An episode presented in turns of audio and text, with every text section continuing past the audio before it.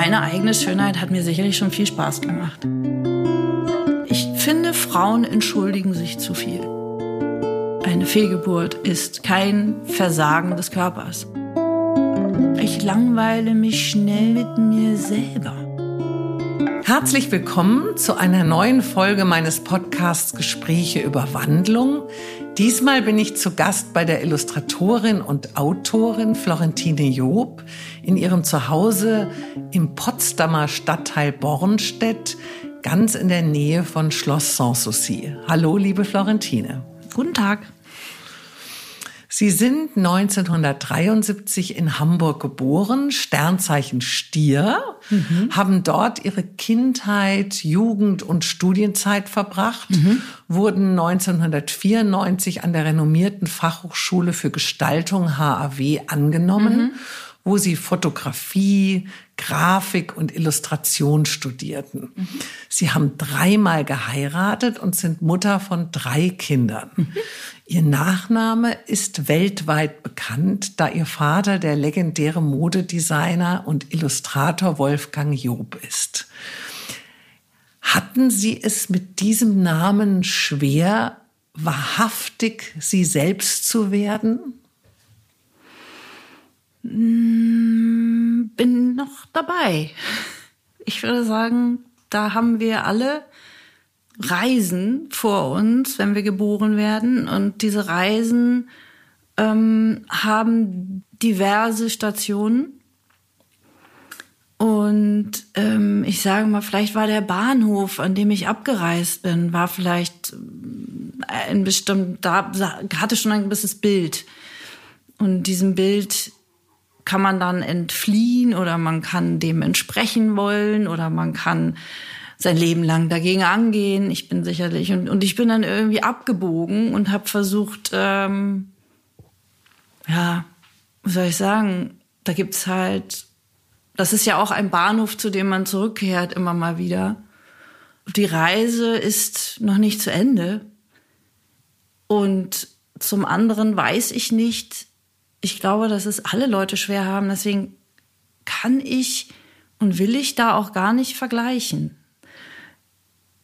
Weil das sieht in beide Richtungen nicht gut aus. Wenn ich anfange zu meckern, wie schwierig das war, sehe ich, finde ich, auch nicht so gut aus dabei, weil so privilegiert zu sein am Ende und das dann zu, zu so doof und zu negieren, finde ich, das ist keine gute Erziehung. Und wenn ich ähm, wenn ich das so, ja, so war supi, war, war immer toll und easy und ähm, dann, ähm, dann bin ich ja auch nicht immer wahrhaftig, weil für niemanden ist es einfach immer einfach.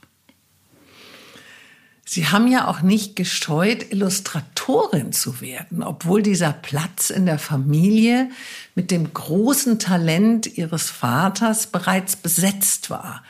Haben Sie je Angst davor gehabt, mit ihm verglichen zu werden oder sich selbst zu vergleichen und mit Ihrer Entscheidung gehadert? Also mir wurde zum Beispiel auch mal eine Talkshow angeboten im Fernsehen, weil mein Vater war ja beim Fernsehen und ich habe wirklich gekniffen, weil ich Angst hatte, dass man mich mit ihm vergleicht, dass man vielleicht sagen könnte, na ja, so toll ist die jetzt auch wieder nicht. Mhm. Also nicht so wie er, also mhm. so schillernd, so toll, so groß. Mhm. Und ich habe erst, äh, nachdem ich eigentlich so, also eigentlich so jenseits der Fruchtbarkeit war, mhm. mich getraut, das einfach zu tun, also dieses mit dem Podcast zu tun. Mhm äh, vor die Kamera muss ich jetzt nicht unbedingt, aber dieses einfach zu sagen, doch, das ist auch eine Leidenschaft von mir. Mhm. Aber wie erging es Ihnen? Na, zu Anfang, also erstmal war, war meine, meine eigentlichen Leidenschaften waren Musik ähm, und eigentlich, und wenn ich mit meinen alten Freundinnen spreche oder mit auch jetzigen Freundinnen, die sagen eigentlich alle, hättest du Ärztin werden sollen. Wieso bist du denn nicht Ärztin geworden? Und eigentlich wollte ich Ärztin werden. Oder eigentlich hätte ich auch gerne Musik gemacht. Und aber eigentlich, und jetzt muss ich trotzdem mal meckern, ähm, war das nicht vorgesehen in dieser Familie Das ähm, ist, da ergeht's mir dann nicht anders als jemandem, der, keine Ahnung, zum Broadway möchte, aber Papa sagt, nee, du übernimmst jetzt die Schlachterei. und du sitzt da und sagst, ja, aber ich möchte doch singen und ich kann doch so gut tanzen. Und der Vater sagt, nix da. So eine brotlose Kunst. Und für meine Eltern war, glaube ich, Musik sowas wie brotlose Kunst. Und, ähm, und diese, dieses Medizin oder diese große Interesse an Naturwissenschaft, ähm, das ist, glaube ich, gar niemandem aufgefallen. Und insofern hieß es dann immer, wenn ich so, das war für die, das war für die so Spirenzchen. Ach, du kannst doch so gut zeichnen. Du hast doch so ein Talent. Das wäre ja jetzt verschenkt. Und heute muss ich sagen, aus heutiger Sicht, äh, da werde ich auch nicht müde, das zu sagen, weißt du, ähm, aquarellieren kannst du immer noch. Aber Gehirnchirurg wird man nur einmal im Leben. Und meine Kinder, denke ich, werde ich da anders erziehen. Natürlich, wenn sie unbedingt wollen, werde ich sie davon nicht abhalten, aber ich werde die Gespräche mit ihnen führen, wo es heißt, es gibt für manche Sachen Türen, die gehen zu. Ähm, ich werde kein Gehirnchirurg mehr, so sehr ich das auch möchte. Aber als Gehirnchirurg mit, ich weiß nicht, Mitte 40 sagen, boah, jetzt möchte ich aber echt noch mal, keine Ahnung, ein Kinderbuch machen, das geht. Und ähm, wenn man das Talent hat, sowieso, wird es ja nie verloren sein. Also kein Talent ist je verloren in dieser Welt. Ihre Schwester Jette Job ist ja auch in die Fußstapfen ihres Vaters gestiegen und wurde Designerin. Also würden Sie jetzt nachträglich, also rückblickend betrachtet, sagen, dass die Eltern Sie beide so ein bisschen da hineingeleitet haben in diese künstlerische das war, Richtung? Das war alternativlos. Ähm, also da, äh, da war bei meinen Eltern kein Raum für irgendetwas, irgendeine andere Idee.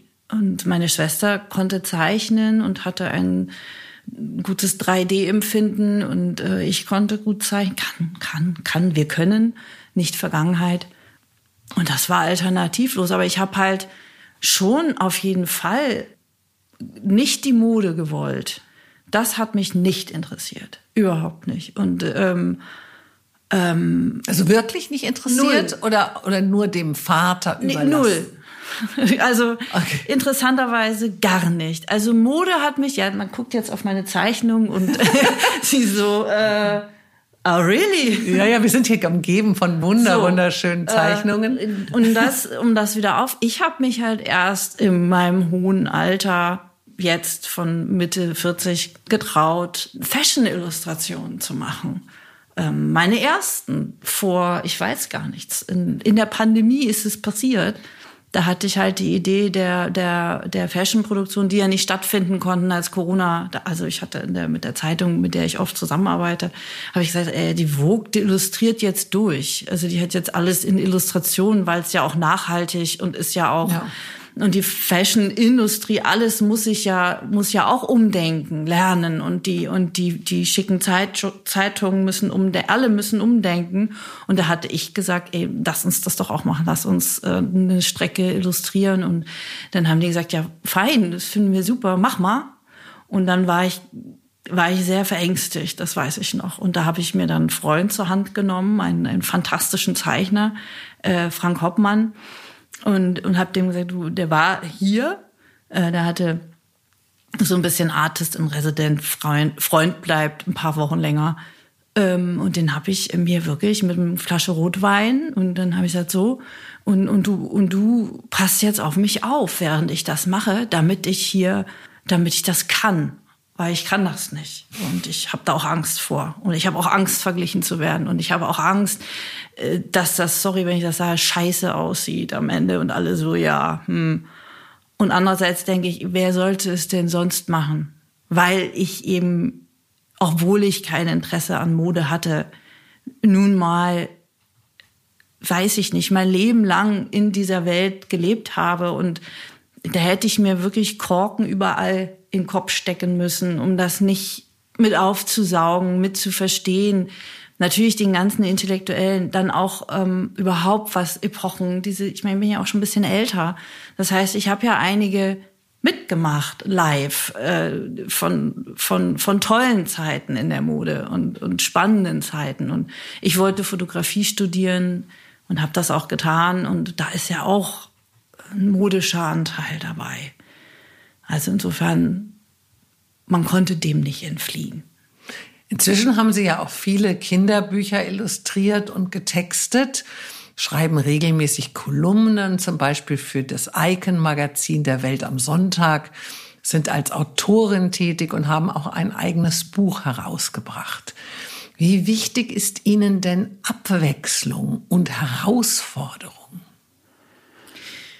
Ähm, Zurzeit denke ich gerade, bin ich wieder in einem dieser großen Wechsel und ähm, habe das mit den Kinderbüchern ja relativ früh angefangen im Studium noch und habe es dann auch, wie so vieles in meinem Leben, nach so ein paar Malen, die ich das gemacht habe und auch in, in unterschiedlichen Arten und Weisen und habe das ja von allen Seiten kennengelernt als Autorin, als Illustratorin, als beides, als Jugendbuch, als Jugendbuchillustration, als Kinderbuch, Bilderbuch, und so weiter und so weiter und habe dann gemerkt, ähm, also auch durch private Änderungen in meinem Leben, das Kind ist es nicht, was mich anspricht. Ich, ich möchte für Erwachsene arbeiten. Ich möchte, äh, ich möchte auf gleicher Ebene äh, äh, korrespondieren und ähm, und ich hatte auch ehrlich gesagt einfach gar keine Kinder in meinem die wurden immer fremdere Wesen. Im Studium war das ja noch ganz spannend, sich da was auszudenken für das Kind an einem selber.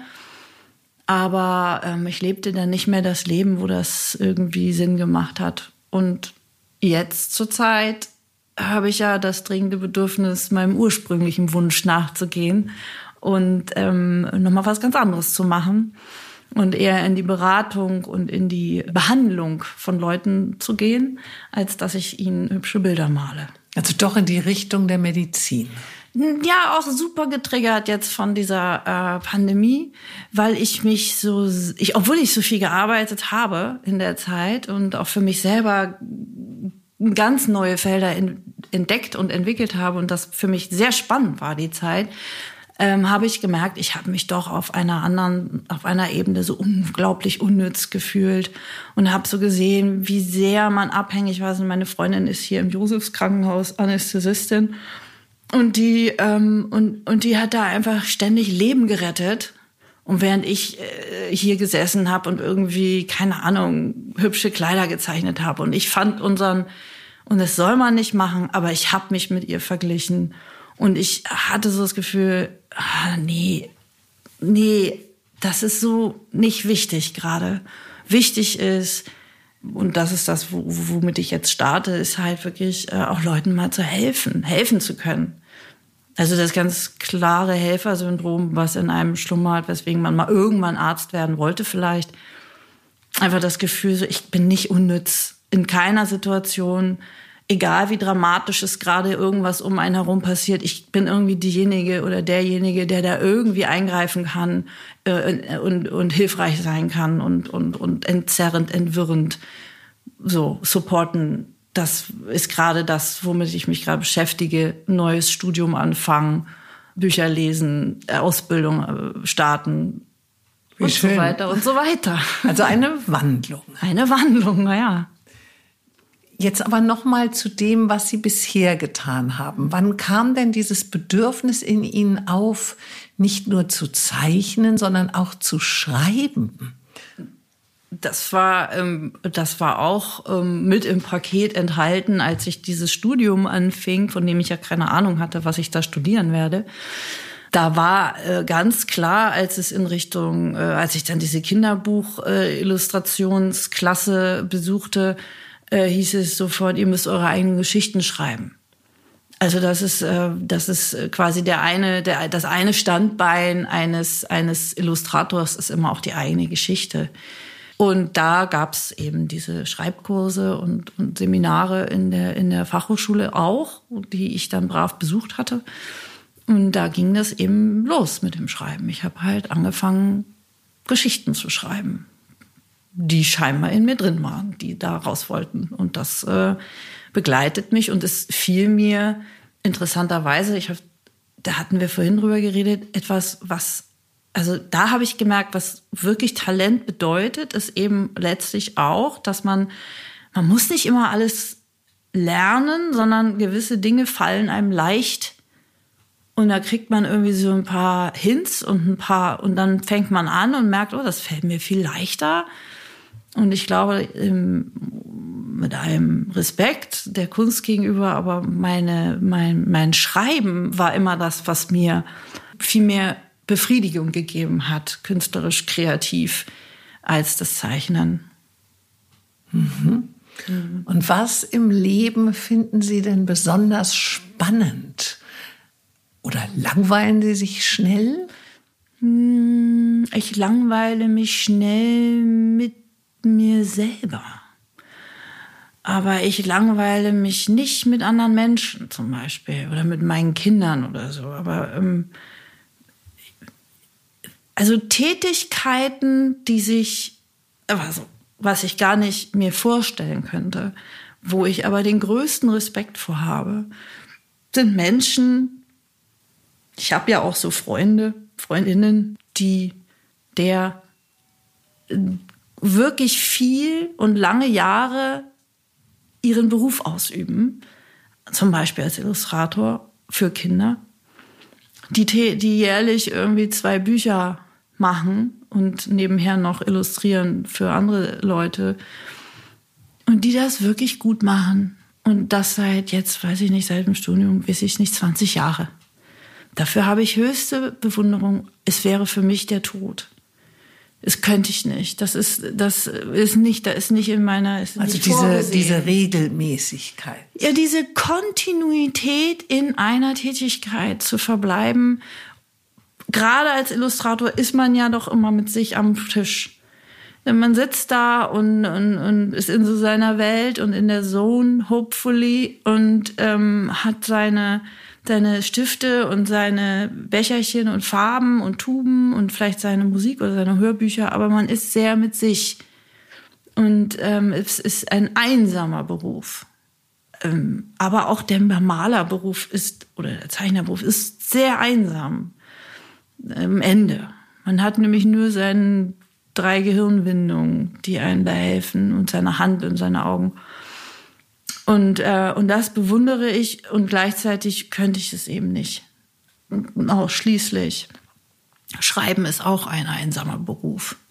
Und all das ist eben etwas, ich glaube, das hat mich dann da immer wieder so weggetrieben, weil ich dann irgendwie ja, ich habe dann immer doch auch irgendwie so Kontakte gesucht und irgendwie etwas Gemeinsames tun, Projekte gemeinsam erarbeiten und so. Und dann schwupps ist man schon wieder in der nächsten Lebensphase. Also können Sie auch ganz gut im Team arbeiten oder sich vorstellen, in einem also in einer Gemeinschaft etwas zu Na, ich hab erschaffen. Ich habe das immer versucht zu leben und auch in der Arbeit mit einzubeziehen, was aber natürlich am Ende, natürlich hatte ja auch in Berlin dieses große Gemeinschaftsatelier und ähm, in Hamburg mir mein Atelier auch immer geteilt und am Ende auch lange in der Gastronomie gearbeitet, ähm, halt immer wieder dieses, ich, ich kann das nicht mit dem immer allein sein, immer so nur mit meinen Gedanken. Mal ist das ganz schön, und dann äh, ist es etwas, wovor ich wirklich auch fliehe. Und und ähm, und deswegen auch diese große Familie, in der ich jetzt lebe, letztendlich ist schon auch ein ähm, Wunschtraum, ein Lebenstraum, der sich da erfüllt, dass man eben immer irgendwie jemanden hat, den man dann irgendwie ansprechen kann und ähm, oder auch eben auch gebraucht sein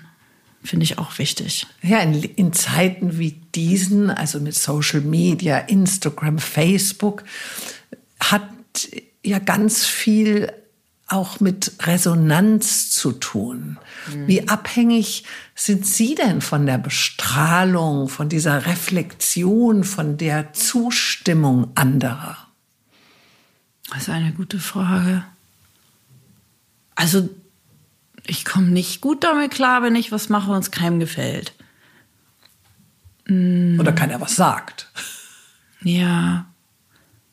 Also, Also ich finde es find's interessant, weil ich bin auch ganz neu auf diesem ganzen Social Media und Instagram mache ich auch erst seit Schimpf und Schande über mich, ich glaube seit einem Jahr, weil ich mich davor gescheut habe, weil ich fand, da generiert man ähm, eine Abhängigkeit von etwas, was man vorher gar nicht dachte, dass man da irgendwie so und ich sehe bei bekannten Kollegen in also Kreativen, sehe ich eine solche Abhängigkeit teilweise von dieser Resonanz und auch ein, ich sage es mal ganz offen, ein bisschen ein wunderlich werden.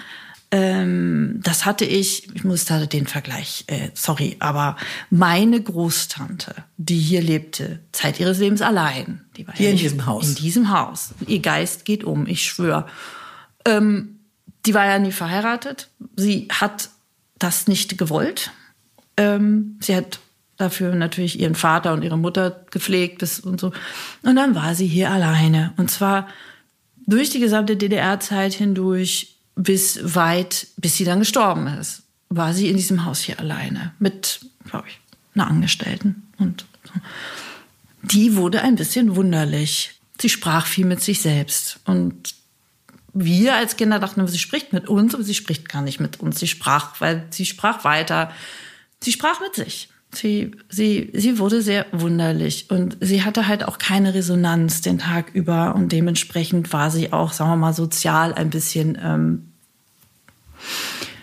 naja, sie war challenging. Ähm, das gleiche Verhalten erkenne ich bei meinen einsam zu Hause sitzenden Kreativen in Berlin Mitte oder Charlottenburg oder wo auch immer sie alle sitzen, die so für sich hin genialen und das dann über Social Media teilen und da eine riesen Fangemeinde haben. Die haben ganz schön und die, da erkenne ich so diese ähnlichen Verwechslungen und diese ähnlichen sozial ein bisschen merkwürdig werdend und, und waren aber irgendwie so eine furchtbare Bestätigung immer dafür kriegen, was man so tut. Mein Gott, und unter, weiß ich nicht, unter 300 Likes ist man irgendwie deprimiert und ab 400 wird man wieder, äh, findet man sich wieder gut und äh, ich finde es ähm, fragwürdig.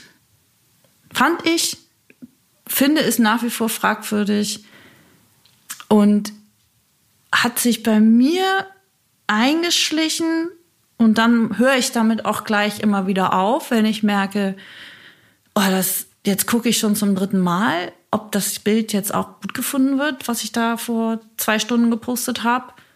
Und, ähm, und dann, dann mache ich wieder ganz lange Pausen und wochenlang, wo ich gar nicht, weil ich dann kriege ich Angst. Und äh, um auf die Frage zurückzukommen, ich glaube, ich habe mehr Angst davor, abhängig zu werden von dem beklatscht werden, da verzichte ich lieber und ziehe mich wieder eher zurück. Wahrscheinlich, weil es mir doch ganz tief im Innern doch gar nicht so sehr, ist mir gar nicht so angenehm. Vielleicht. Ja, man steht ja dann irgendwo tagtäglich auch auf so einer Bühne. Also ja. da, und dann kommt eben mal ein Applaus ja, oder es wurden Karten verkauft oder es wurden ja. keine verkauft. Also ja. es ist ja nicht ein Auftritt, sondern es ist eigentlich so ein stetiges Schauen, ja, kommen da Likes, kommen da Kommentare oder kommen da keine? Ja, und vor allem ändert sich irgendwas für irgendwen. Weil nochmal, ich habe halt schon in der Pandemie, da sind wir alle ein bisschen sozialmedienmäßig abgegangen, weil wir halt ja auch viel zu Hause saßen und wir haben uns halt dem anderen irgendwie näher gefühlt, dadurch, dass wir, weiß ich nicht, abends eine Stunde gewhatsappt haben.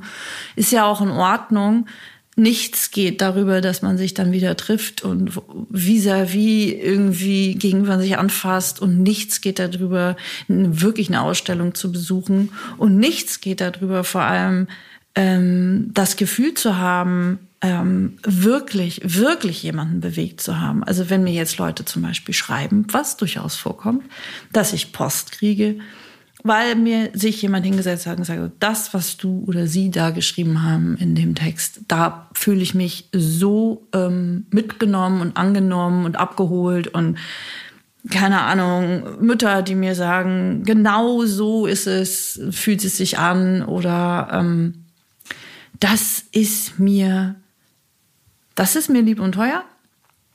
Dafür macht man das. Ähm, und ähm, oder Leute, die ein Bild angucken und sagen, oh mein Gott, das ist so schön, das, das hat mir gerade, das hat mich gerade zu Tränen gerührt oder so. Das ist, das, das ist was anderes. Das ist, wenn man wirklich berührt. So. Ähm, aber dafür muss man Dinge wirklich auch, ähm, auch einfach live sehen. Die berühren einen anders, wenn man so vor ihnen steht. Also insofern. Nochmal zurück zu Ihrer Kindheit. Ihre Eltern trennten sich, als Sie acht Jahre alt waren. Wann haben Sie erfahren, dass Ihr Vater Männer bevorzugt? Und wie hat sich das damals für Sie angefühlt? Er hat immer Männer bevorzugt. in, in meiner Welt hat sich da nichts geändert. Also da gab es nicht einen Tag X, wo Sie das erfahren haben? Nein, es gab einen Tag X, ähm, wo ich darauf angesprochen wurde, so in der, ich sag mal, es fühlte sich an wie einfach Schlappen in der kalten Morgenluft. Da hat es dann eine Freundin damals von mir irgendwie so mal so ausformuliert. Das, was nie ausformuliert wurde ähm, von niemandem. PS. Ähm, die, da war ich auch 15 oder 14, ich weiß es gar nicht mehr, 14, 15, also lange danach. Die hat dann irgendwie sowas gesagt, ja, kann das vielleicht sein, weil dein Vater schwul ist? Und ich weiß noch, wie ich da so, so saß, so, so, so spricht man das aus? So, so heißt das? So, so nennt man das? Das, so, und da die Macht der Worte, Vielleicht habe ich das da zum ersten Mal gemerkt. Und deswegen bin ich vielleicht heute auch so ein bisschen, ich sage mal, ein bisschen pedantisch, wenn mir, wenn, wenn, wenn es um Begriffe geht. Ähm, weil ich finde das nicht, ich fand das nie passend auf meinen Vater angewendet, weil wenn er schwul wäre, wäre ich ja nicht da. Also insofern kann man das ja nicht, ähm, so einfach ist es nicht. Ne? Und, und ich habe früh gelernt, mit dem Begriff Ambivalenz zu leben. Also ambivalere, also beides ist gleichwertig, gleich wichtig und manchmal ähm, ist die Waagschale ähm, ähm, Schwingung. Aber ähm, das heißt nicht, dass das andere weg ist. So wie ich, wenn ich sage, ähm, ich will noch mal was anderes machen im Leben, heißt das nicht, dass das andere dann dass das nicht auch ich bin und dass ich das nicht auch weitermache. Ähm, und so glaube ich, kann man die Situation damals beschreiben. In so einem Gefühl lebte ich. In so einem Gefühl habe ich meinen Vater verstanden. Und dann kommen von außen Leute, die sagen, nee, nee, das ist aber ganz anders. Der ist jetzt. Und ähm, das hat mich, glaube ich, geschockt, wie einfach gestrickt die Welt das sieht oder sehen will. Ähm, ich habe bis heute das nicht ähm, nicht so vereinfacht sehen können. Und ich glaube auch, dass mein Vater, ähm, also man, das ist, das ist, da gibt's viele, ähm, da waren wir schon mal weiter, glaube ich. Und äh, da gibt es die, da gibt es so viele Personen, David Bowie oder ein Freddie Mercury oder eine Annie Lennox, mit denen wir groß geworden bin, ähnlich groß geworden, meine, die Stars meiner Jugend, äh, Boy George, wo das einfach so ein, das reicht doch nicht. Du kannst doch nicht einfach sagen, die sind schwul. Das ist nicht richtig. Das ist, ähm, wir müssen da ein, da erweiterte Begriffe finden für und ich weiß gar nicht, ob mein Vater das einfach so bevorzugt hat oder ob da eben, man lernt halt jemanden kennen und mit dem möchte man dann sein. Und da hat, ähm, da hat dann das Geschlecht spielt auch eine Rolle. Aber, ähm, aber ähm, am Ende sind wir ja noch ein bisschen mehr als nur das. Also man stellt sich das ja jetzt so vor, der Vater zieht aus. Sie waren acht oder zehn, ich weiß jetzt gar nicht genau, ja, so in der als Zeit, das passiert. Ja. Mhm. Ähm, da ist man ja noch in der Grundschule, da mhm. ist man ja noch. Also normalerweise ist es ja dann so, warum trennen sich jetzt meine Eltern? Also entweder haben die immer gestritten und die Türen knallen oder der Vater oder die Mutter haben sich in jemand anderen verliebt. Aber was war damals in ihrem Gefühl der Grund, warum ihre Eltern sich getrennt haben? Also was haben sie gedacht? Also meine Eltern waren ja sehr jung und äh, für auch die damalige Zeit waren sie noch sehr jung. Und sie wären auch immer noch sehr jung für heutige Maßstäbe. Sehr kindlich. Und die waren immer so wahnsinnig mit sich beschäftigt. Die hatten, die waren wie immer in ihrer eigenen, auf ihrem eigenen Film unterwegs. Und ich habe, glaube ich, damals gedacht, ähm, das passt nicht mehr. Das passt einfach nicht. Meine Mutter und mein Vater, das passt nicht mehr. Weil plötzlich, weiß ich nicht, vielleicht war das, ähm, ich habe aber meiner Mutter ja auch gesehen, die ist so ein bisschen ausgestiegen aus diesem Film. Die war auch, das darf man nicht vergessen, die hatte auch, die war krank, Magengeschwüre. Ähm, ich habe einen großen, äh, großen Teil meiner Kindheit eine Erinnerung an meine Mutter mit einer Wärmflasche auf dem Sofa liegend und mein Vater war so, der war immer so driven und immer so unterwegs und so suchend, süchtig nach ähm, Live. Das passte nicht mehr. Und ich habe wahrscheinlich als äh, hypersensibles Kind, was ich sicherlich damals war, habe ich mir einfach sehr zugemacht und habe gedacht, lass das Gewitter mal vorbeiziehen. Ähm, und ich ähm, äh, wake me up when September ends. Ich habe mir da gar keine Gedanken gemacht. Ich habe gedacht, die werden schon irgendwie, das wird schon irgendwie, die trennen sich jetzt oder nicht oder was auch immer die da treiben. Ich hätte gerne irgendwie, dass wieder, dass wieder ein stabiles ähm, Verhältnis ist, egal welches es ist. Also war der Auszug ich weiß gar nicht, ob ihre Mutter ausgezogen ist oder Erst ihr Vater. mein Vater, dann mein Vater zurück, dann wir ausgezogen und das war halt Aber dieses, war das ja. dann am Ende fast für ein bisschen so wie so eine, klingt jetzt vielleicht blöd, aber Erlösung? Also es war das, war das gut dann so, wie es war, dass die nicht mehr zusammen waren? Wenn Sie sagen, es passte nicht mehr, wenn man das als Kind so spürt, dann ist es ja wahrscheinlich auch irgendwo schon eine Erleichterung zumindest, wenn es dann wieder so ein bisschen friedlicher wird. Ja, das ist es ja nicht geworden. Aber egal. ja. Also gut, dann lassen wir es jetzt so stehen. Kein Kind ist erleichtert, wenn die Eltern sich trennen.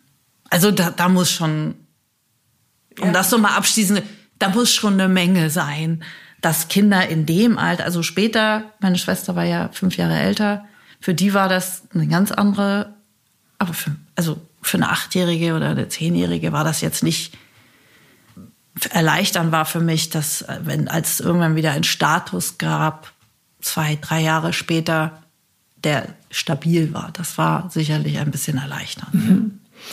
Und wie nah bringt denn eine solche Erfahrung in der Familie, also mit der Schwester, mit der Mutter, aber natürlich auch mit dem Vater, also wie nah bringt das die Familie? Hat man dann in dieser Zeit bei Ihnen zu Hause auch viel über Gefühle gesprochen? Also wie geht es jetzt wem? äh, ähm, nein. Also ähm, ich finde spannend die Frage, wenn da eine Trennung stattfindet, wie nah bringt einen das zusammen? Finde ich super. Finde ich, würde ich Müsste ich mal kurz drüber nachdenken. Also ich habe mich ja auch schon ein paar Mal getrennt. Und das war im Nachhinein immer gut. Ähm, als dann die Kinder da waren, ist mir das mit der Trennung auch nicht so leicht gefallen. Es hat mich und meine Kinder sicherlich näher zusammengebracht. Die waren aber auch echt, die waren drei, als ich mich getrennt habe. Zweieinhalb, zwei, drei. Und da war ich noch da musste ich sehr Mutter für die sein und war sehr für sie da. Und, ähm, und das war sicherlich etwas, was ich, was ich wichtig fand, was ich gelernt hatte aus der Kindheit. Das, man muss für die Kinder da sein in der Trennung und man muss, äh, man muss gucken, wie es ihnen geht. Und man muss sie, man muss sie dadurch leiten und führen und man muss sich wahnsinnig zusammenreißen, das zu trennen, während der Trennung das zu trennen, dass ein Paar sich trennt, was aber Eltern bleibt.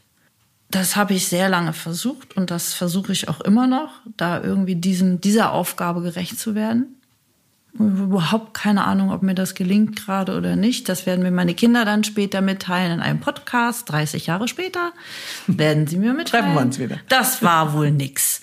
Meine Eltern sind keine Pädagogen.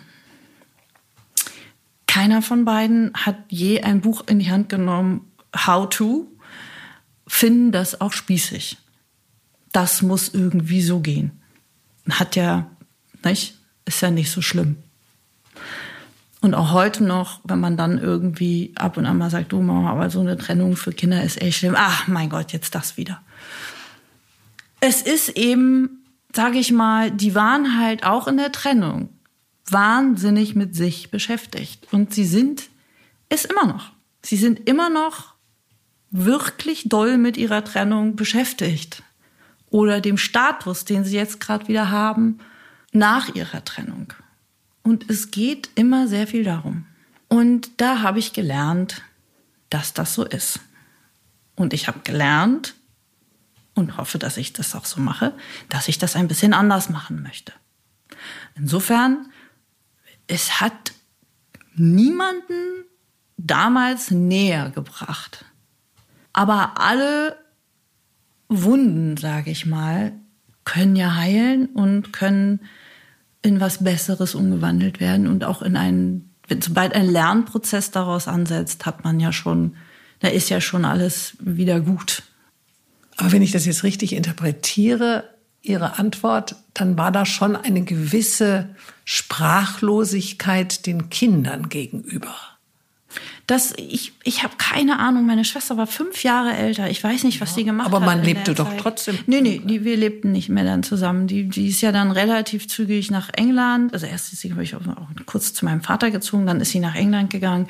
Also ich war, meine Schwester war, die war quasi, äh, die war, ich habe ich habe auch an sie in meiner Kindheit kaum großartige Erinnerungen, weil sie war immer diese fünf Jahre älter und sie war sehr sie war so ein Erwachsenenkind. Also sie mochte sehr gern mit Erwachsenen abhängen und, und schon äh, so.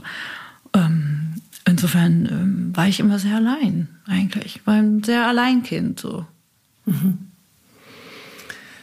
Können Sie Ihren Eltern die Trennung verzeihen oder bleibt da ein lebenslanger Stich? Die Trennung verzeihen im Sinne von, dass sie sich getrennt haben oder ja, verzeihen? weil, weil ich meine, ich, ich habe mich ja auch getrennt, als meine Kinder neun und elf waren. Ja. Und ich hoffe, dass meine Kinder mir das verziehen haben oder verzeihen können.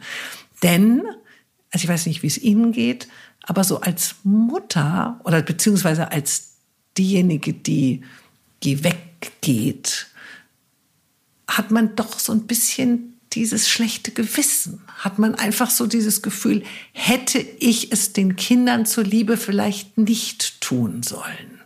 Also deshalb die Frage, wie, wie geht es Ihnen damit? Kann man das, dass die Mutter sozusagen und der Vater das nicht durchgehalten haben, der, den Kindern zuliebe, kann, können Sie das Ihren Eltern verzeihen?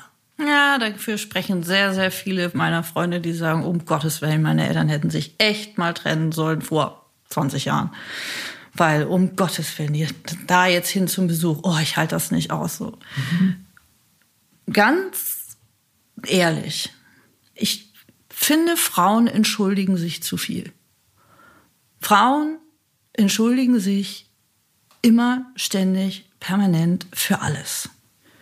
Und mich nervt das, weil Männer sich zu wenig entschuldigen. Und ich habe mich nicht von einem Mann getrennt, weil der so toll war. Ich habe mich von einem Mann getrennt, weil der furchtbar war zu mir und deswegen musste ich gehen. Der hat sich bei mir noch nicht entschuldigt dafür. Ich war nicht die richtige Frau, das ist sicherlich mein Anteil. Ich hätte vielleicht eine andere Frau sein müssen, war ich aber nicht.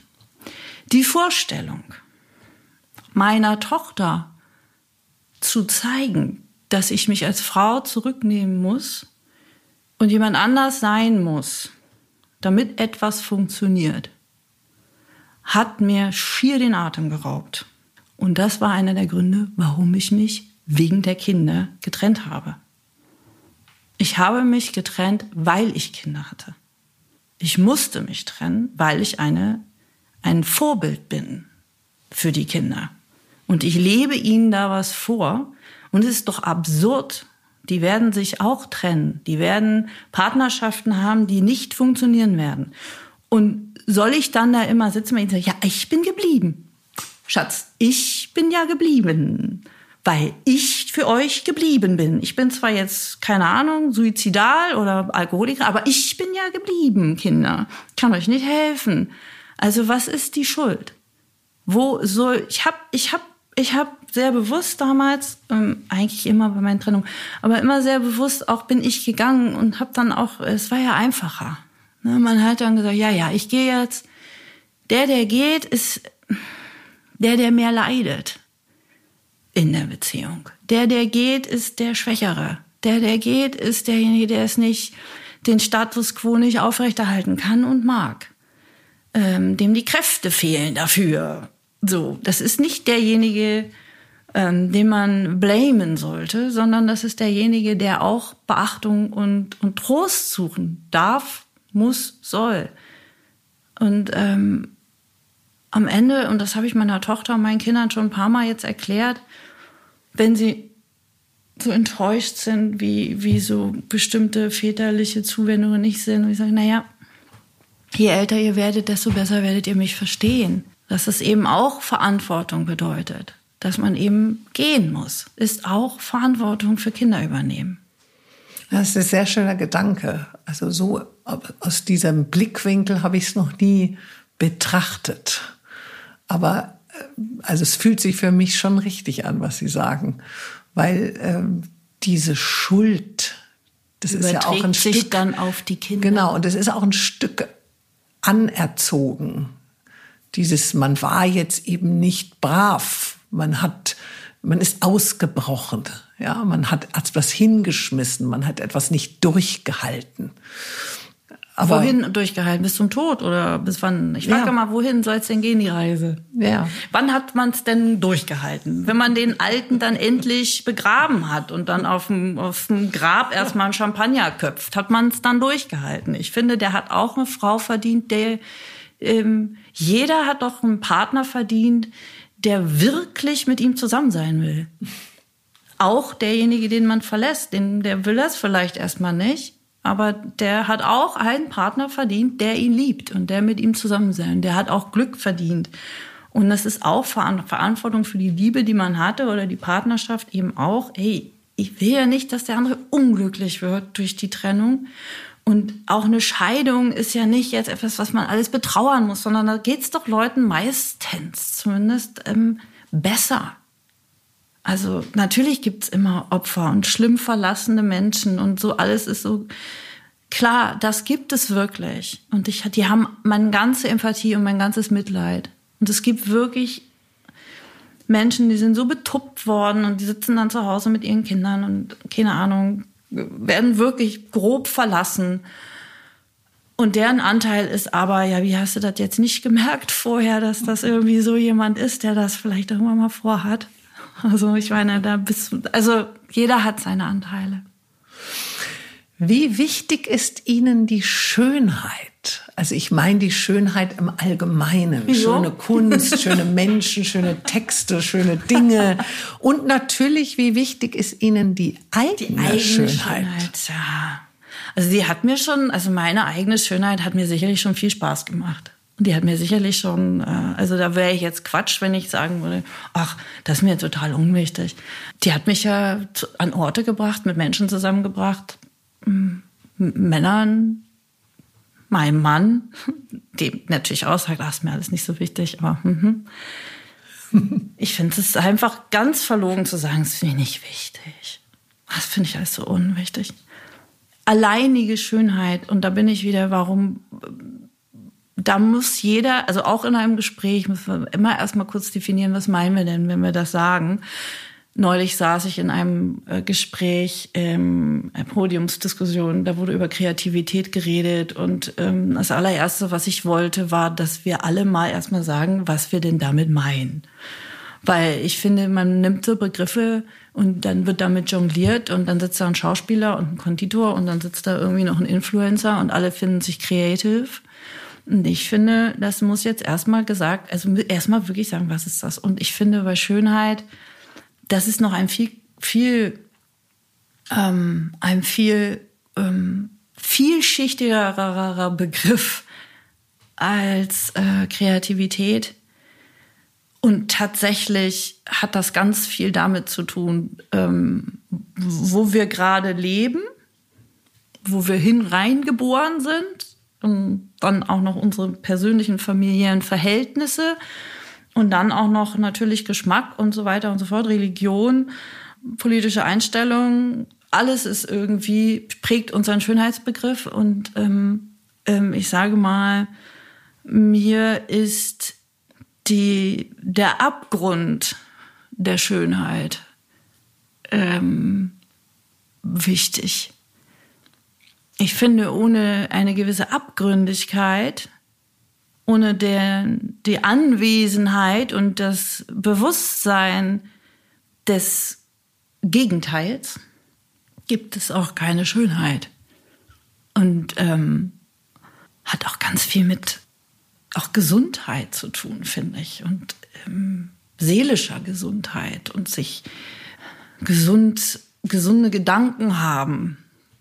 Das ist auch schön. Und dann finde ich, ist es auch sehr altersunabhängig. Ähm Können Sie verstehen, dass viele Frauen auf der Welt immer mehr sich operieren lassen, um eben schöner zu sein, beziehungsweise zu glauben, schöner zu werden?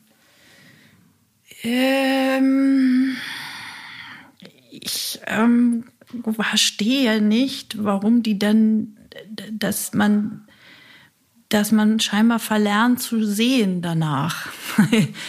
ähm, dass da so eine, also die Frauen im Porno.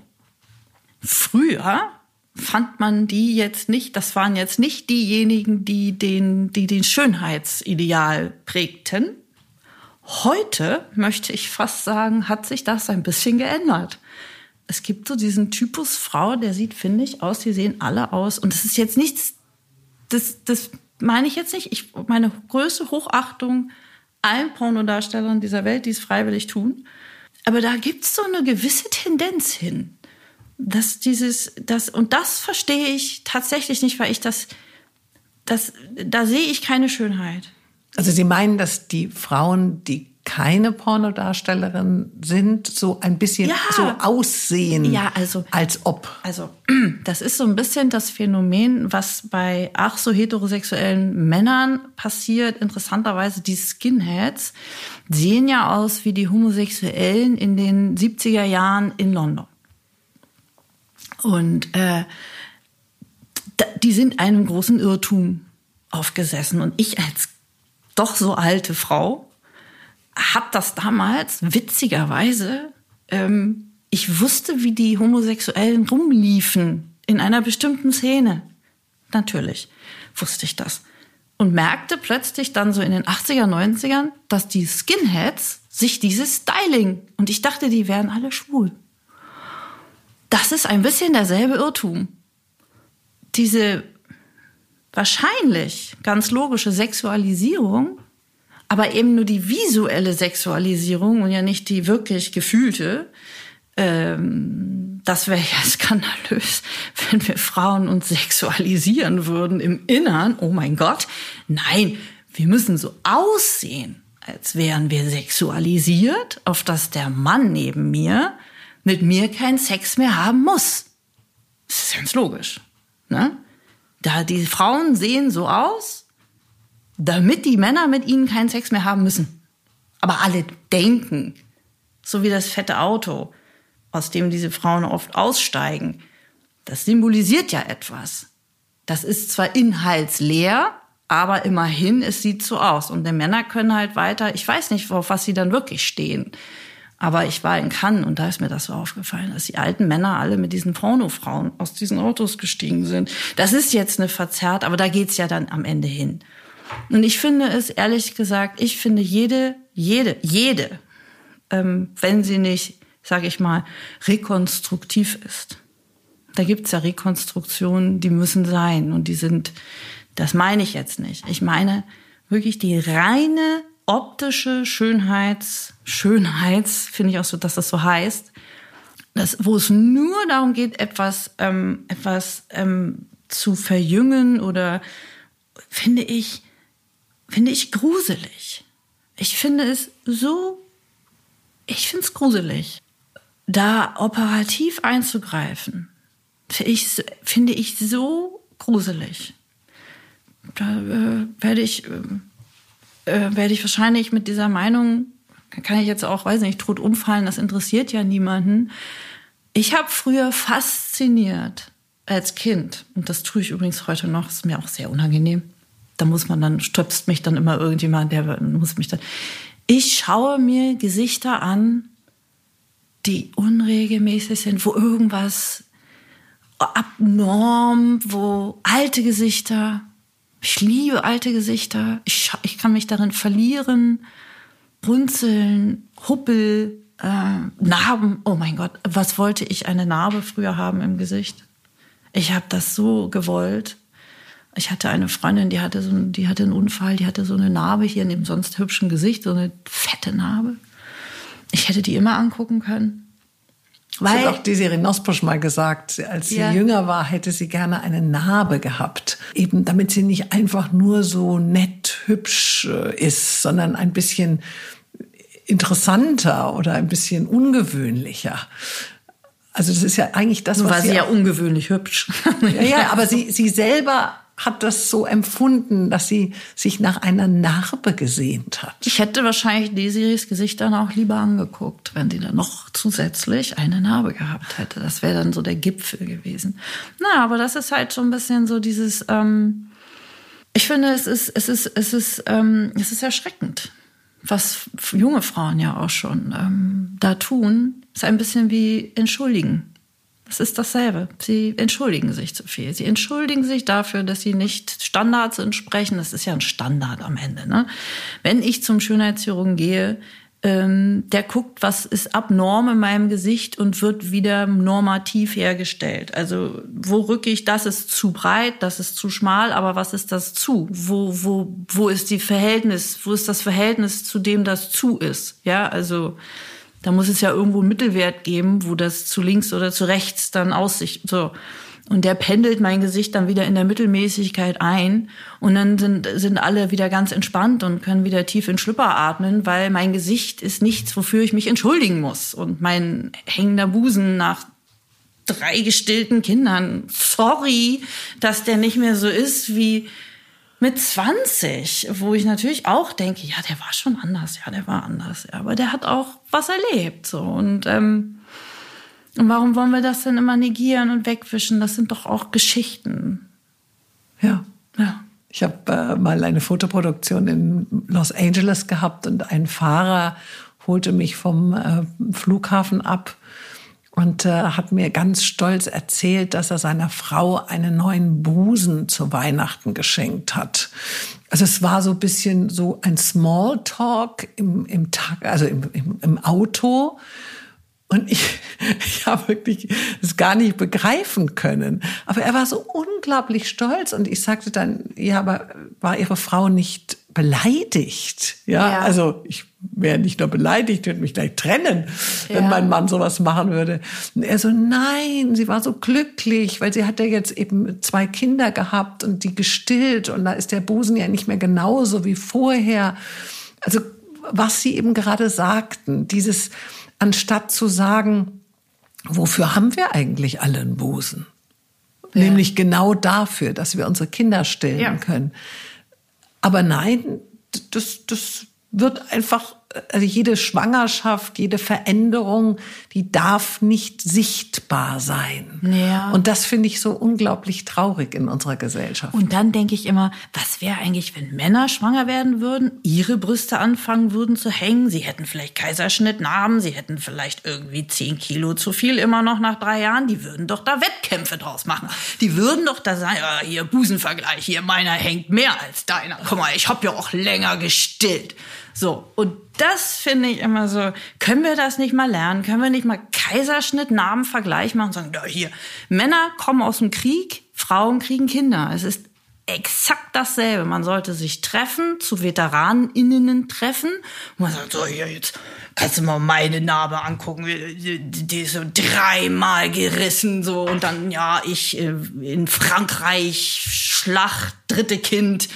So und dann wirklich Medaillen, dann, dass man sagt, so, ich habe noch ein drittes Kind gekriegt, nachdem ich zwei Kaiserschnitte hinter mir hatte und eine Spontangeburt und wirklich so mitten, also nicht jetzt Mutterverdienst, bitte nicht und auch nicht die, aber so würde ich sagen, ey, you, you survived. Du hast das, du hast Leben gemacht in deinem Körper und es gefüttert und du hast das überlebt und du stehst da wieder und du bist wieder ein funktionsfähiges Mitglied dieser Gesellschaft und ähm, und, bei, und bei Männern, die kriegen dann so Medaillen, weil sie einfach jemanden totgeschossen haben.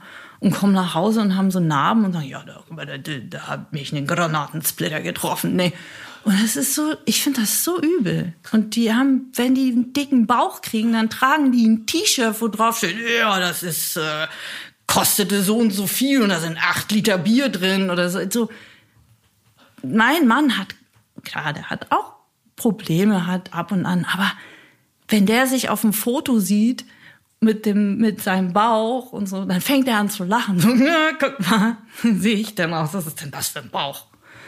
Der hat so ein anderes Verhältnis zu seinem Körper und ich finde es auch, das heißt, es hat alles immer, diese Frauen immer entschuldigen sie sich, die entschuldigen sich dafür, dass es leiert, dass es plumpst, dass es schlappert, dass es, das tun wir nun mal, sonst könnten wir keine Kinder kriegen, sonst würden wir während der Schwangerschaft platzen, wenn wir nicht ausleiern würden.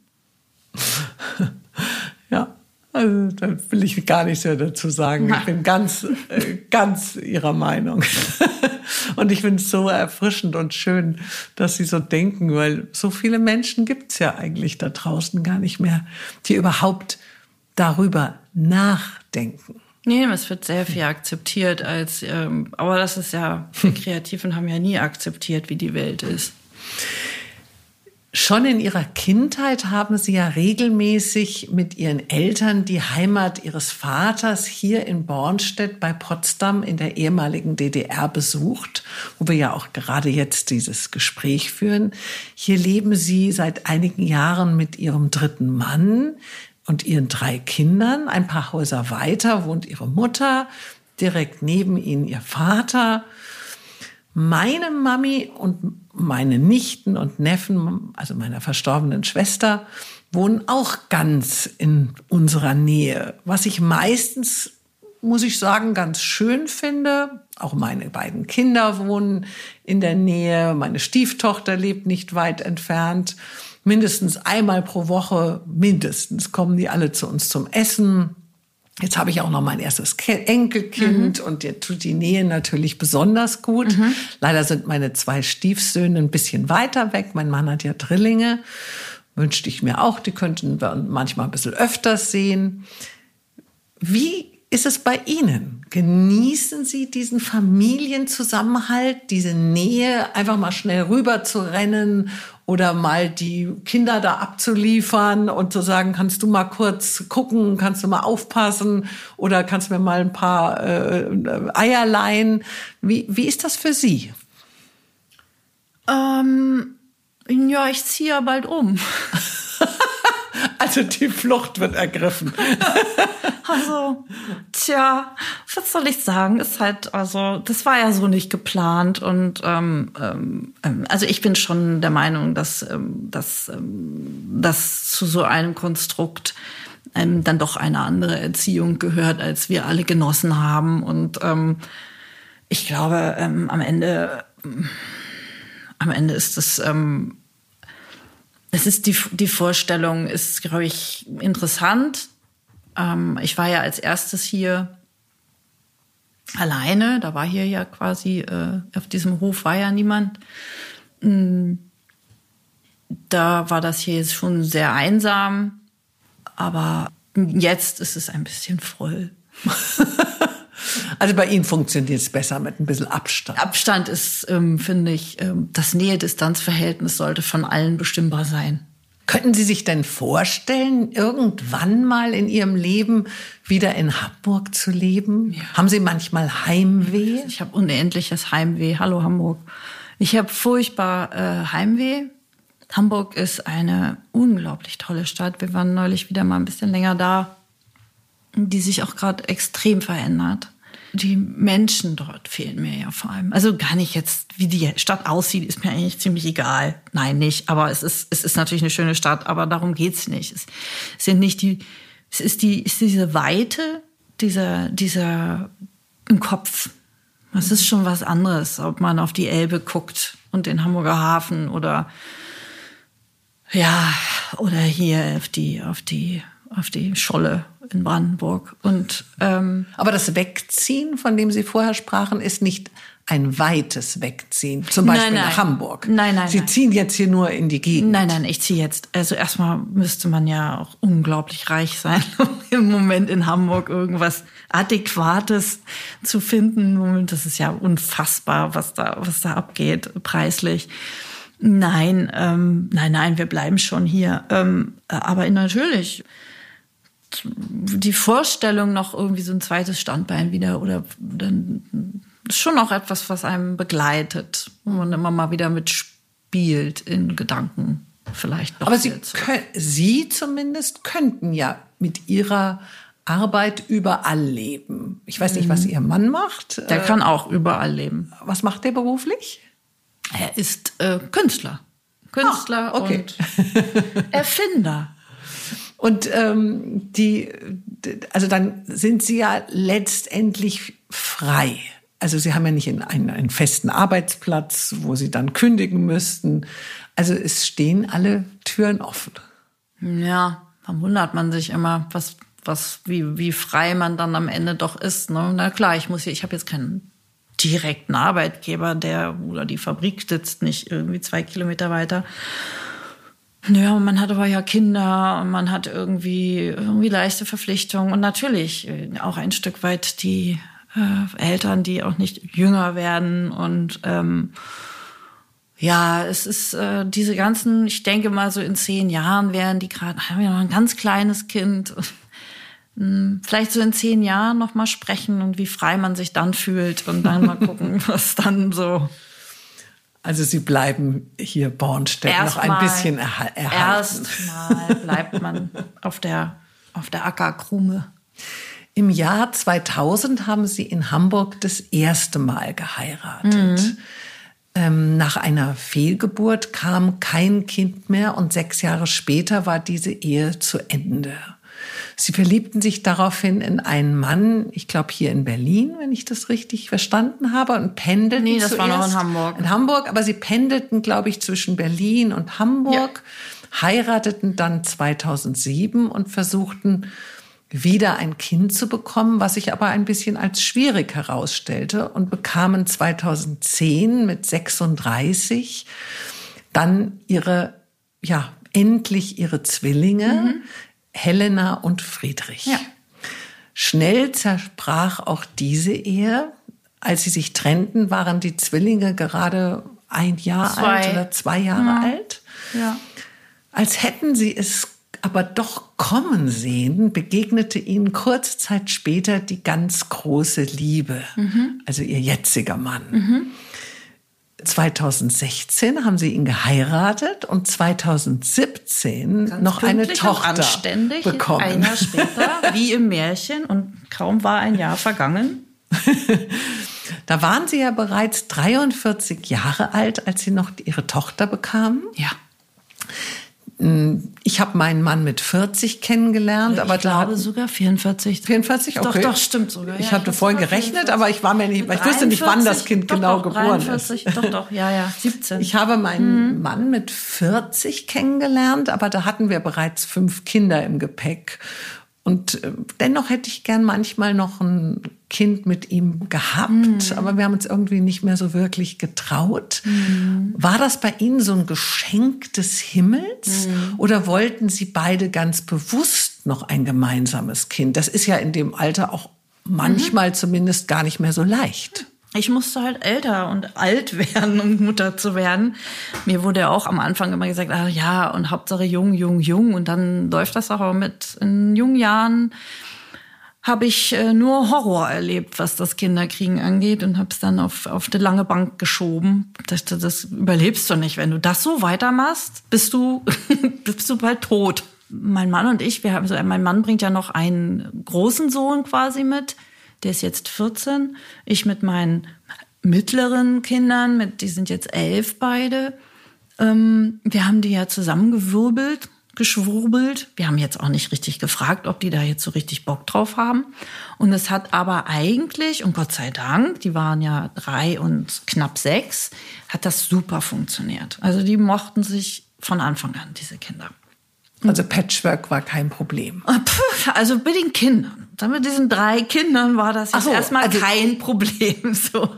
Ähm, alles andere ist alles andere. Ähm, und wir haben irgendwie immer, also ich war ja ganz demütig, sag ich mal, was das ganze Thema Kinderkriegen angeht. Ähm, und ich bin da auch nach wie vor sehr demütig der Natur und dem Willen und Wirken der Natur und ähm, aber wir hatten halt beide so diesen Wunsch, weil wir uns halt so lieben und weil wir das Gefühl hatten, wir passen wirklich gut zusammen und wir würden gerne mal ein Kind kriegen und zusammenbleiben und gucken, was passiert.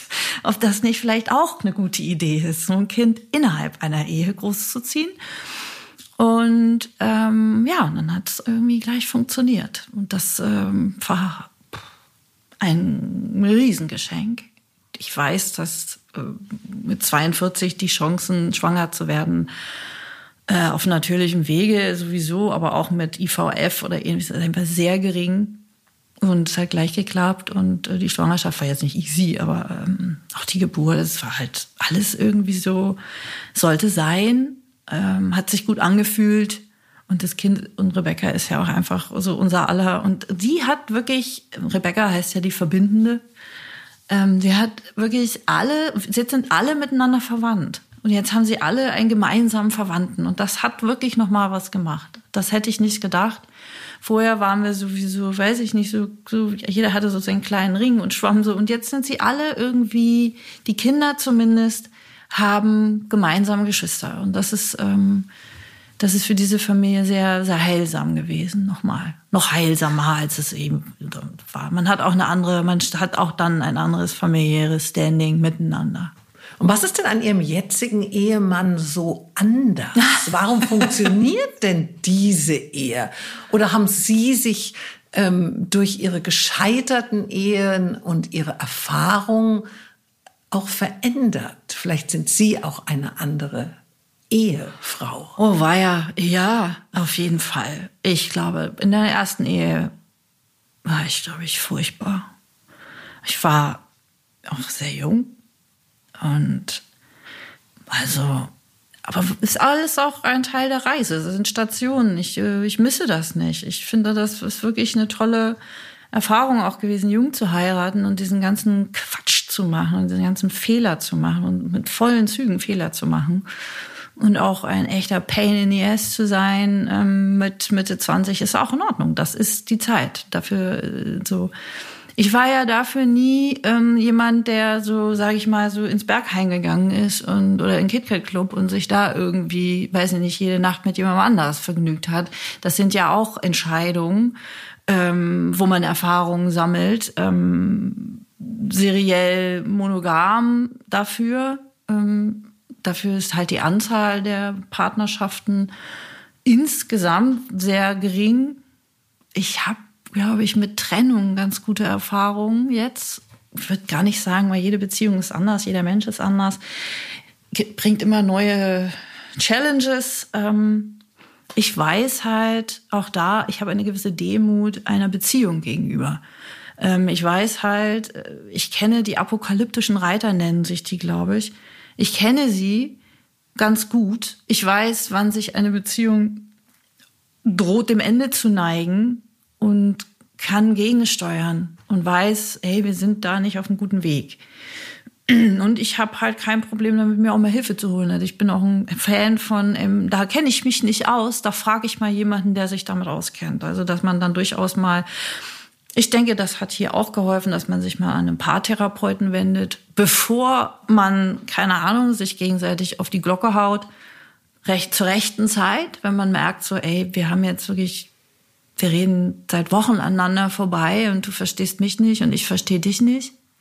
Der Mann ist natürlich auch ein nicht ganz so kleiner Aspekt in der ganzen Geschichte. Das ist halt schon ein richtiger Mann. Und der hat halt sein Standing und der, der wird für mich immer spannend bleiben, das weiß ich. Der langweilt mich keine Minute. Der fordert mich heraus. Wir haben ein inneres, eine solche innere, wir sind so kompatibel innerlich, wir haben denselben Humor wir sehen dieselben Abgründe und wir sehen dasselbe Licht. Ist Ihr momentanes Leben und Arbeiten das, welches Sie sich immer gewünscht haben? äh, nein, weil ich kein Arzt bin. Ach so.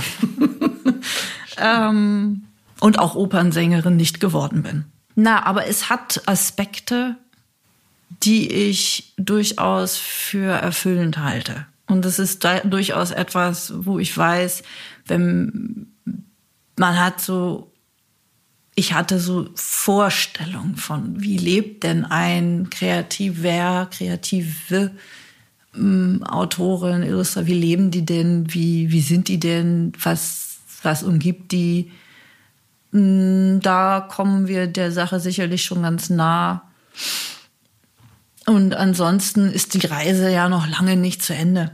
Genau, haben Sie noch Träume? Ja, ich wünsche mir eine Praxis in Hamburg, eine Beratungspraxis in Hamburg für infertile Paare mit Naturheilmedizin. Das ist so das, was es im Moment wahrscheinlich so die Natur, also die Naturwissenschaften haben mich noch nicht losgelassen. Da studiere ich jetzt weiter und, äh, Was studieren Sie da jetzt genau? Das, ich werde Beratungspsychologie studieren und Psychologie wahrscheinlich. Ich beginne jetzt eine Ausbildung als ähm, ähm, mit äh, in der ayurvedischen äh, Heilkunst. Und ähm, meine Tochter ist auch ayurvedische Ernährungsberaterin. Ja. Das ist eine Gut. sehr, sehr äh, spannende, ja, genau. spannendes Thema. Es ist, es ist, ja.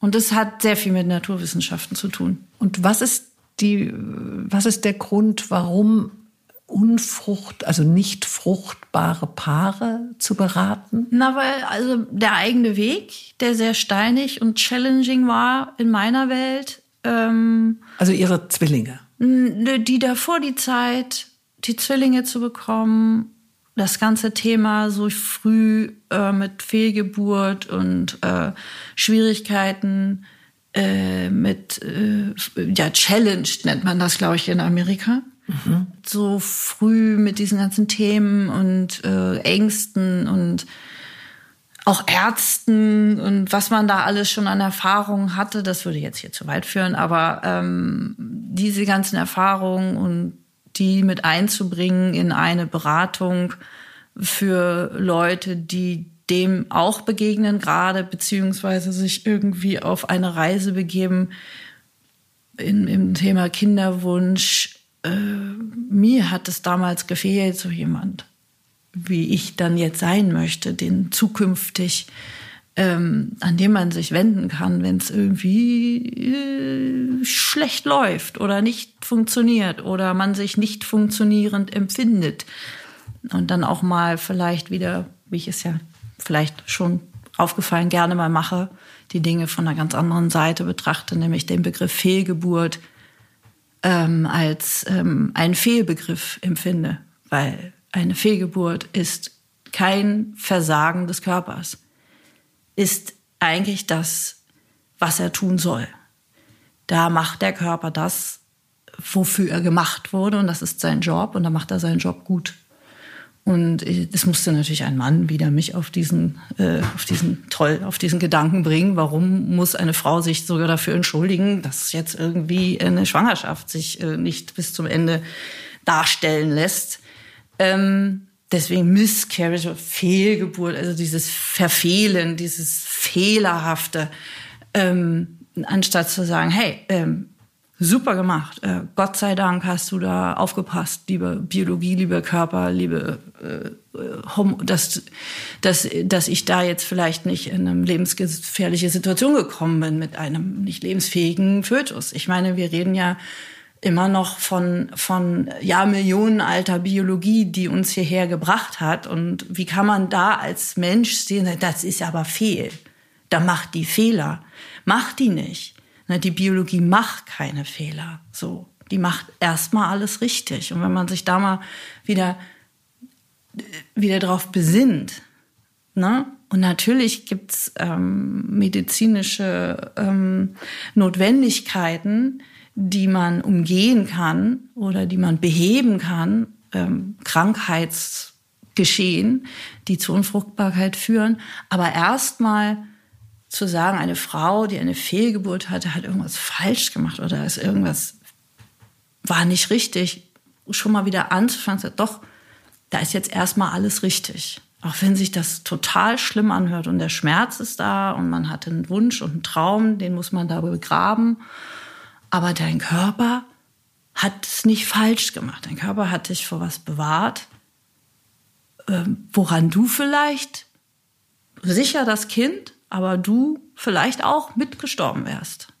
Weil der Körper weiß ja nicht, dass wir mittlerweile ähm, so weit sind, dass wir ähm, ja. geburtstechnisch so weit, ne, der muss dafür sorgen, dass die Frau überlebt, was da, was da in ihrem Körper passiert. Das ist immer, eine Geburt ist immer eine, eine, nach wie vor begibt sich die Frau da auch heutzutage noch in Lebensgefahr. Das ist so. Ja, und da sind wir wieder bei der Macht der Worte, wie Sie es vorher so schön ausgedrückt haben, weil meine Schwester hat ja bei im zweiten Kind, äh, das war ein Junge oder ist ein Junge, der das Down-Syndrom mhm. hat. Der ist inzwischen 18. Mhm. Und ähm, als der geboren worden ist, hat auch das Krankenhaus natürlich so eine Art genetische Untersuchung Spannend, gemacht ja. beim Vater, bei der Mutter und Aha. ein paar Tage nachher, weil sie musste ja noch im Krankenhaus liegen bleiben, weil es dem Baby natürlich auch nicht so gut ging, es hatte einen Herzfehler, hm. hat man ihr eröffnet, es liegt an ihnen. Also das heißt, meine Schwester hatte so einen Gendefekt. Sie hatte also so ein passives 21. Chromosom am 16. irgendwie dranhängen. und, und dann und dann äh, wurde das klargestellt. Na, also es liegt, besser, an, ja? es liegt an ah, ja. Ihnen. Und meine Schwester ist ja dann leider drei Jahre später verstorben an Brustkrebs, aber sie hat in diesen drei Jahren, in denen sie eben noch gelebt hat und dieses Kind ähm, großgezogen hat, ähm, hat sie immer wieder dieses Schuldgefühl gehabt. Immer wieder dieses, das Kind ist behindert, weil mit mir etwas nicht stimmt. Und ich hatte oft mich gefragt, muss das eigentlich sein? Muss das eigentlich sein, dass man weiß, was wie wer ja verschuldet hat. Also es hat ja so ein bisschen was davon. Ja, ich, ich, ich finde ja sowieso das Wort Schuld. Also erstmal ist Christus dafür gestorben. Ja, wir haben keine Schuld mehr. Wir tragen sie nicht mehr rum. Christus hängt da am Kreuz und seitdem sind wir ja nicht mehr schuldig. Na klar, funktioniert nicht. Also, äh, aber ähm, ich finde, hat das jetzt irgendwem geholfen, diese Information? Nein, im Gegenteil. Nö. Aber Mediziner sind natürlich, sind natürlich irgendwie ein Stück weit verpflichtet, auf Ursachen zu suchen für bestimmte Dinge, die passieren, medizinisch, äh, naturwissenschaftlich, biologisch. Wenn man jetzt sagen wollen würde, diese Mutter möchte jetzt unbedingt noch ein Kind und noch ein Kind und noch ein Kind. Und wenn sie dann sagen würde, ähm, vor, im Vorfeld hätte ich gerne mal geguckt, ob dieses, ob diese, ob sowas nochmal passieren kann, dass ich nochmal ein, ähm, ein Kind mit, mit Beein, Beeinträchtigung, sage ich mal, kriege, dann hätte man das machen können. Muss man aber auch nicht, weil am Ende, am Ende ist da ja jetzt ein 18-jähriges Kind und ähm, ich sag mal, da kenne ich andere, so, die, äh, äh, die finde ich schlimmer ähm, und da guckt auch keiner, ob das, also die, die, un, die genetisch einwandfreien, sage ich mal, äh, wir können da alle nicht reingucken. Ne? Und am Ende gibt's ja auch äh, Behinderungen, die, ähm, die nach der Geburt passieren, ähm, Unfälle, ähm, Krankheiten, die, nichts damit zu tun haben, was du da genetisch noch mitbringst. Und außerdem wird dieser Gen, das ist ja auch nur so ein, wie soll ich sagen, sie hat ja ein gesundes, ja, äh, sagen wir mal, ein chromosomal unauffälliges Kind bekommen.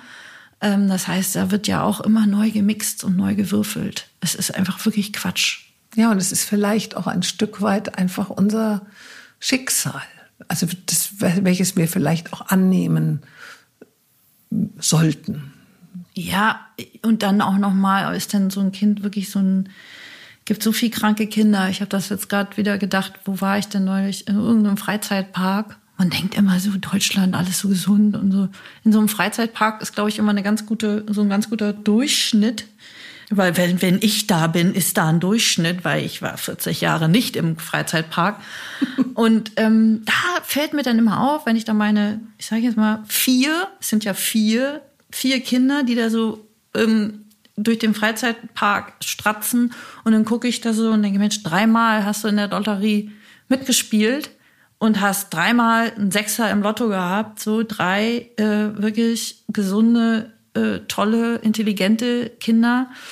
Und manche haben in der Lotterie mitgespielt und dann ähm, und dann und dann habe ich dann sehe ich um mich rum und, und es ist nicht so selten, dass diese Lotterie zu meinen Un oder zu den Ungunsten ähm, des, des, äh, des Kindes ausgeht. Und das ist halt, ja, it's a game. Wir sind alle dabei, wir würfeln und manchmal gewinnt das die Bank und manchmal, ja, und das ist, da sind so viele Kinder, also Trisomie ist ja nur eins, wenn man jetzt auch äh, über diese Pränataldiagnostik redet, da, da, da kann man ja gucken, ob die das kriegen äh, ob die das haben, wie auch immer man das jetzt findet. Ähm, aber da auf der, auf der, auf der, auf dem, auf dem Lottoschein stehen noch so viele Kombinationen äh, von, von, also auch Kinder, die Krebs kriegen.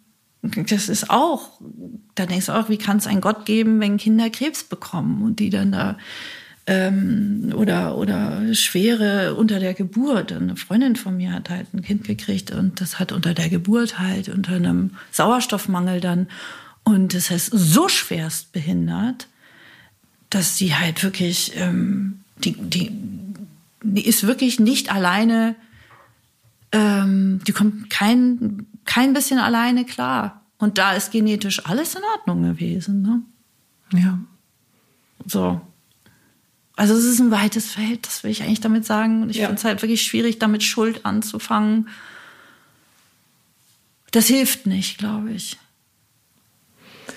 Noch eine letzte Frage. Im Mai 2023 werden Sie 50. Ist das so? Wie empfinden oh, ja. Sie das Altern? Um, interesting. Also die Reisegeschwindigkeit wird ein ganz bisschen langsamer. Aber die ist schon langsamer geworden, seit äh, die Kinder da sind. Also die bremsen einen natürlich äh, schon mal aus. Und ich finde das Altern zumindest zur Zeit, da ich, sage ich mal, alles, was ich mit mir habe, in meinem Körper habe, gut im Griff habe.